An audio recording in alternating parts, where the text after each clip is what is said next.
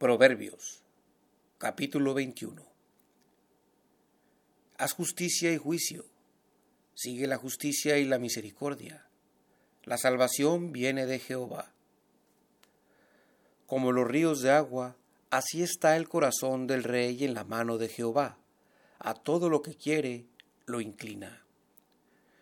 Todo camino del hombre es recto ante sus propios ojos, pero Jehová pesa los corazones. Hacer justicia y juicio es para Jehová más agradable que el sacrificio. La altivez de ojos y el orgullo del corazón y el barbecho de los malvados son pecado. Los pensamientos del diligente ciertamente van a la abundancia, pero todo el que se apresura indefectiblemente va a la pobreza. Acumular tesoros con lengua mentirosa es vanidad fugaz de los que buscan la muerte. La rapiña de los malvados los destruirá, por cuanto no quisieron hacer juicio. El camino del hombre perverso es torcido y extraño, mas la conducta del puro es recta. Mejor es vivir en un rincón del terrado que con mujer rencillosa en casa espaciosa. El alma del malvado desea el mal, su prójimo no haya favor ante sus ojos. Cuando el escarnecedor es castigado, el ingenuo se hace sabio, y cuando se instruye al sabio, éste adquiere conocimiento. Considera el justo la casa del malvado, cómo los malvados son trastornados por el mal.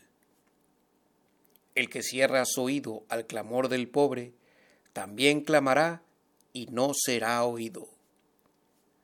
El regalo en secreto calma el furor, y el soborno en el seno la fuerte ira.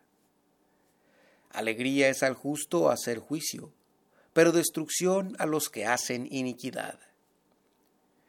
El hombre que se aparta del camino del entendimiento irá a parar en la congregación de los muertos. Hombre pobre será el que ama el deleite, y el que ama el vino y los ungüentos no se enriquecerá. El rescate por el justo será el malvado, y por los rectos el transgresor. Mejor es morar en tierra desierta que con mujer rencillosa e iracunda. Tesoro deseable y aceite hay en la casa del sabio, pero el hombre insensato todo lo disipa. El que sigue la justicia y la misericordia hallará la vida, la justicia y la honra. La ciudad de los poderosos tomó el sabio y derribó la fuerza en que ella confiaba. El que guarda su boca y su lengua, su alma guarda de angustias. Soberbio y presuntuoso escarnecedor es el nombre del que actúa con insolente orgullo. El deseo del perezoso le mata, porque sus manos no quieren trabajar. El codicioso codicia todo el día, pero el justo da y no retiene. El sacrificio de los malvados es abominación, cuanto más ofreciéndolo con maldad. El testigo falso perecerá, pero el habla del hombre que oye permanecerá. El hombre malvado endurece su rostro, pero el recto asegura sus caminos. No hay sabiduría, ni entendimiento, ni consejo contra Jehová.